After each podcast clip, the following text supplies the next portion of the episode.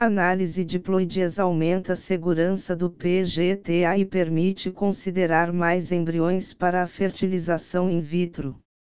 Apesar do teste genético de aneuploidias embrionárias, PGTA convencional, representar um benefício inquestionável para o aumento das chances de gravidez e nascimento de um bebê saudável através da fertilização in vitro, FIV, ainda existem algumas limitações que sua tecnologia de análise não é capaz de determinar, entre elas, o nível de ploidia embrionária, ou seja, a quantidade de conjuntos completos de cromossomos de um embrião.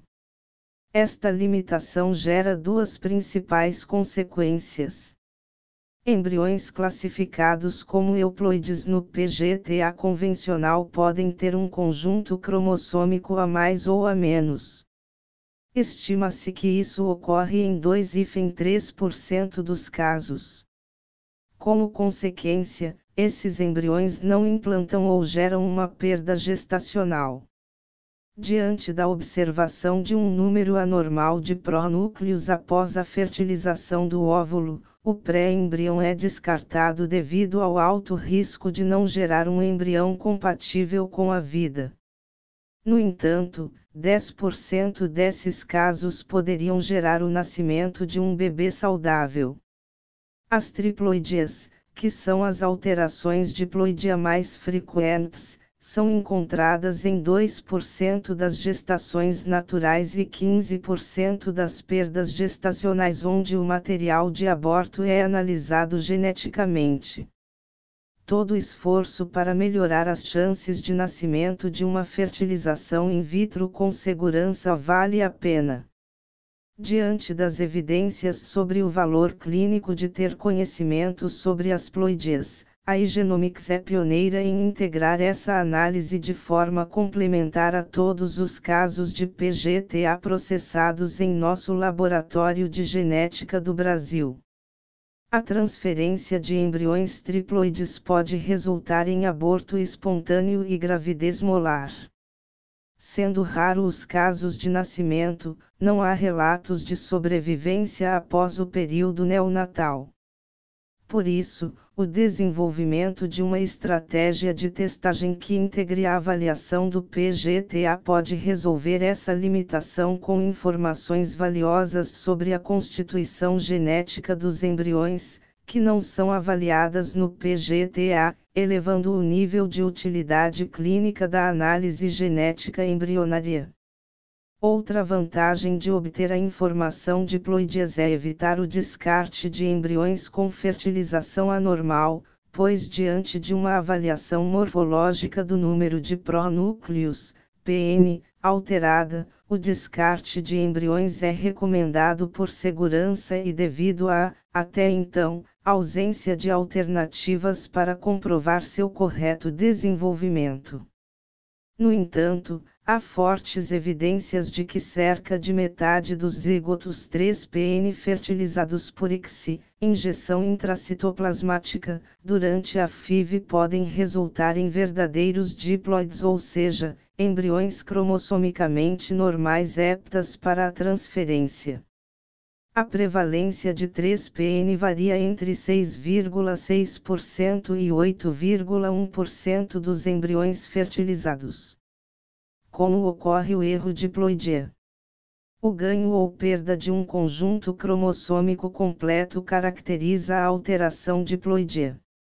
Por exemplo, quando há um ganho, no lugar de duas cópias de cada cromossomo, os embriões apresentam três cópias e, portanto, são triploides. Múltiplos mecanismos foram descobertos como possíveis causas de ploidia anormal. Durante a fertilização regular, na meiose segundo o espermatozoide ativa o ócito para completar a ovogênese. Este zigoto teria então um total de 46 cromossomos. No entanto, descobriu-se que o óvulo pode se ativar acidentalmente. Esse fenômeno é conhecido como partenogênese, em que o óvulo é ativado independentemente sem adicionar DNA do esperma. Nesse caso, o embrião resultante teria apenas os 23 cromossomos fornecidos pelo óvulo, originando um embrião haploide. Além disso, vários mecanismos levam à poliploidia. Na fertilização natural e na fertilização in vitro convencional, existe a possibilidade de dois espermatozoides fertilizarem um óvulo, conhecida como dispermia. Essa causa pode ser reduzida pela injeção intracitoplasmática de espermatozoides, ICSI, em que apenas um único espermatozoide é injetado no óvulo. Outra causa de triploidia é quando um espermatozoide diploide fertiliza um óvulo, que é mais comumente visto em homens com baixa contagem de esperma. Existem também outras causas de triploidia, incluindo um segundo corpúsculo polar que não extrude durante a ovogênese, a fertilização de ócitos binucleares e a endorreduplicação. Todos esses erros resultam em um ovócito diploide antes da fertilização com esperma. Esses mecanismos levam a resultados adversos da gravidez, como descrito anteriormente. Como é possível a detecção de ploidias? Para diferenciar embriões diploides, de reploides e triploides, o sequenciamento de nova geração, NGS, aplicado ao PGTA é insuficiente, pois quando todos os cromossomos são afetados pelo mesmo valor anormal de número de cópias, o processo de normalização da leitura do NGS impossibilita identificar o número de conjuntos cromossômicos. Para superar esta limitação, após a realização do sequenciamento de nova geração para aneuploidias, a Igenomics aplica uma análise adicional desenvolvida a partir da validação de eficácia de protocolo que foi comprovada e publicada cientificamente. 1. Atualmente, além da publicação realizada com especialistas de nosso grupo, existem outras publicações evidenciando a acurácia da detecção de ploidia em blastocistos. Veja referências no final desse artigo. Na Igenomics utilizamos a leitura de polimorfismos de base única, SNPS, para rastrear 357 regiões do genoma humano que irá identificar se o embrião possui dois conjuntos cromossômicos, que é a condição de normalidade, ou se pelo contrário, o conjunto cromossômico está alterado.